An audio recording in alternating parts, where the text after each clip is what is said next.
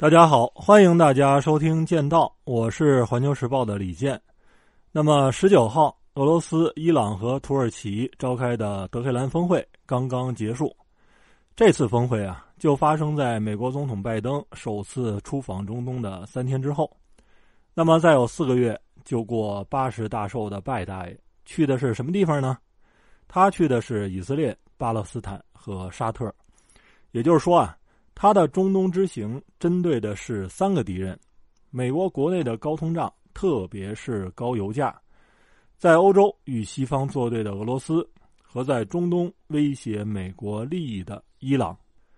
结果呢，基本上就没有什么太多结果。拜登前脚刚走，普京和埃尔多安后脚就到了伊朗。这三个国家都是正在受到美国制裁，都上了所谓的黑名单。俄罗斯被称为直接威胁，伊朗算是地区威胁，土耳其呢是内部的麻烦制造者，因为它是北约成员国。那么这三国领导人聚在一块儿做了三件大事儿，咱们来聊一下。第一件大事儿，俄伊两国突破美国的包围圈，想扭转地缘政治格局。对于俄罗斯来讲，它面临一个很严重的地缘政治困境的问题。什么意思呢？俄罗斯啊，作为一个横跨欧亚的内陆大国，这个出海口对于他来说是极为重要。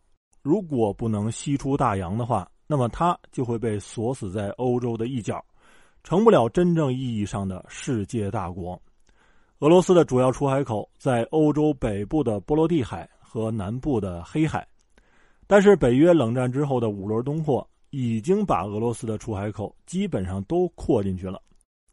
这次，芬兰和瑞典要求加入北约，使得波罗的海成了北约的内海。俄罗斯唯一能够拱卫圣彼得堡和莫斯科的据点，就只剩下了加里宁格勒。而黑海呢，也是俄与北约反复争夺乌克兰的重要的原因。在俄乌冲突发生之后，美国想堵住波罗的海和黑海，不让俄罗斯进入世界贸易的主要通道。从而锁死俄罗斯的复兴之路。为了防止陷入这种战略上的困境，跳出包围圈，普京在前段时间参加了里海峰会。俄罗斯呢，就希望打通一条从里海到伊朗再到印度南出印度洋的新战略通道。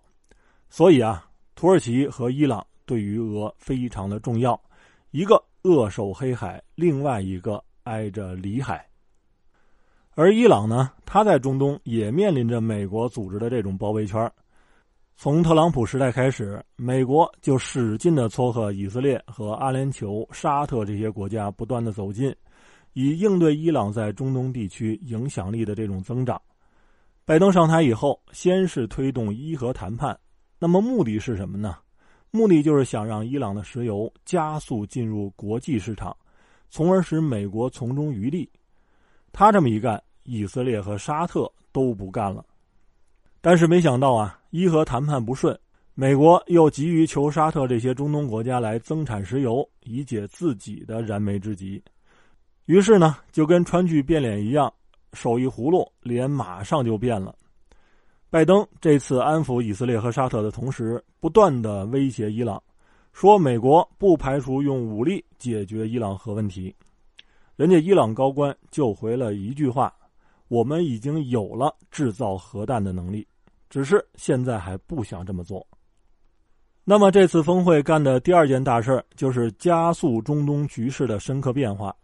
在美国的战略排序里边啊，中东地区曾经排在仅次于欧洲的位置，长达几十年，因为这个地方有最重要的战略资源——石油。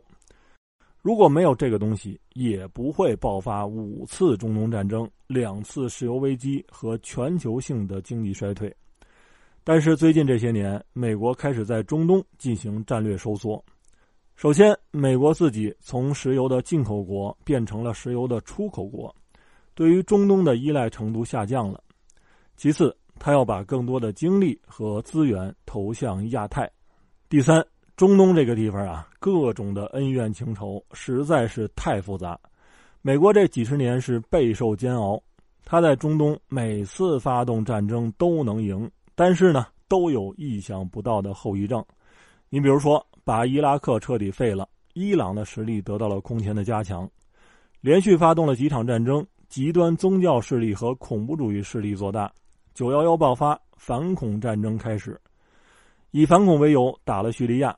那么，伊朗、俄罗斯和土耳其加入了战团，这里边又涉及巴以问题、阿以问题、阿伊问题、伊以问题。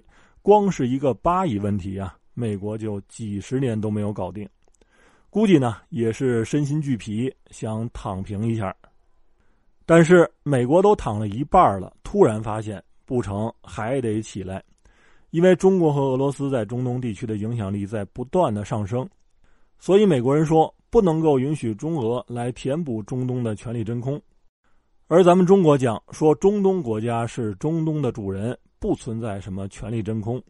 但是美国可是不放心。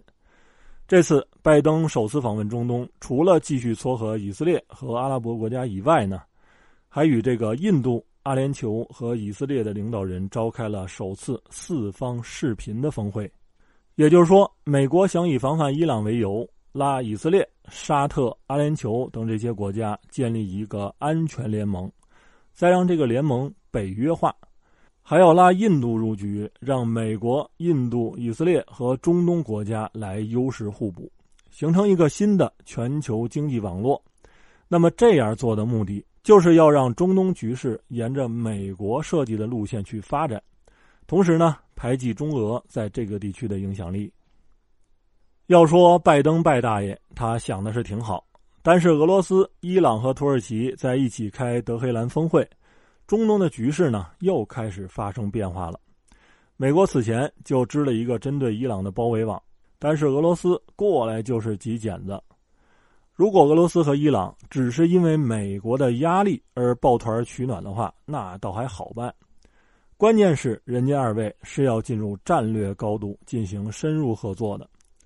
据报道，俄罗斯企业向伊朗的石油业投资了创纪录的四百亿美元，而且双方呢还打算在双边贸易中弃用美元，挑战其金融霸权。这些呀都不是最要命的，最要命的是，无论之前的苏联还是现在的俄罗斯，它在中东的影响力就从没有断过。再加上同为欧佩克的成员，沙特这些中东大国和俄罗斯的关系也比较的特殊。在这次俄乌发生冲突以后呢，中东国家硬顶着西方的压力，拒绝谴责和制裁俄罗斯。此前呢，由于美沙关系恶化，沙特王储甚至拒接美国总统拜登的电话。即使是这次拜大爷登门，沙特王储也是既不到机场接，也不去机场送。而其他的阿拉伯领导人来访，王储都亲自到机场接机。也就是说呀，美国在自己无法直接掌控中东的情况下，他希望用一个联盟来掌控中东。但是地区大国，你像沙特，已经对美国的承诺不那么相信了，因为美国在阿富汗的仓皇撤军，以及对于中东国家的实用主义的嘴脸，使得沙特这些国家呀，在政治上的独立性是越来越强。他们更希望中东的政治架构是多元化的。中美俄等这些大国，你们可以进来博弈，但是最终还是由我们中东国家自己来主导。那么在这种情况下呢，俄罗斯的影响力无疑是又增加了。它既与阿拉伯国家关系融洽，又与伊朗深化合作。如果他从中调停的话，就有可能打乱美国的布局。那么第三件大事呢，就是土耳其放飞自我了，和这个俄罗斯、伊朗不一样。土耳其属于美国的盟国，但是地位呢算是比较低的。美国的盟国啊分三六九等，你像英国、加拿大、澳大利亚、新西兰这几个同宗同族的哥们儿是第一梯队，日本这样的呢算第二梯队。土耳其啊就属于跟美国血缘上也没什么关系，意识形态也不沾边儿。二零一六年，土耳其发生未遂的军事政变。埃尔多安说：“背后的主使就是居住在美国的土耳其人居伦，要求美国来引渡。但是呢，美国死活不干。土耳其也不含糊，直接扣押了一个美国牧师。后来呢，还力排众议，引进了俄罗斯 S 四百防空导弹。美国说：“行，你狠，不听话是吧？答应卖给你的 F 三十五取消。”从这以后啊，两国摩擦不断。美国甚至对土耳其进行了制裁，导致其经济出现巨大震荡。两国的梁子是越结越深。所以啊，土耳其向东看的战略对于美国来讲，那是一种威胁，因为它的地理位置实在太重要，它是西方的安全屏障和北约的军事强国。但是另外一方面呢？土耳其和美国也不太可能完全对抗，因为两国在安全呀、地缘政治啊、经济上有这种相互的依存关系，所以土耳其和俄罗斯、伊朗走近，有利于它成为东西方之间沟通的桥梁，有利于提高它的大国地位，有利于它和美国谈条件。总之呢，虽然德黑兰峰会只开了一天。但它给我们提供了非常丰富的想象空间，也充分说明美国甚至西方主导世界的日子已经是一去不复返了。